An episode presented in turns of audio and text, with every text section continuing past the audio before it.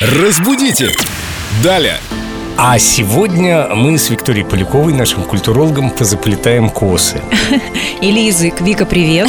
Привет, друзья. Как-то Семен, когда мы продумывали музыкальные новости, спросил, Лена, как правильно, заплетение или заплетание? Я этот вопрос сразу отправила тебе, но ты была в отпуске, и вот пришло время ответить на этот вопрос. Заплетение или заплетание? В каком случае и когда употреблять эти слова правильно? Надо сказать, что орфографический словарь допускает только одну версию – заплетание. То есть заплетание или плетение. Заплетение – это уже такое комбо из двух слов, которого пока что в словарях не зафиксировано. Как ты любишь говорить, язык живой, организм, он растет, развивается, и появляются новые слова, и вполне возможно, что такое комбо будет узаконено. Не исключено. Давайте обобщим.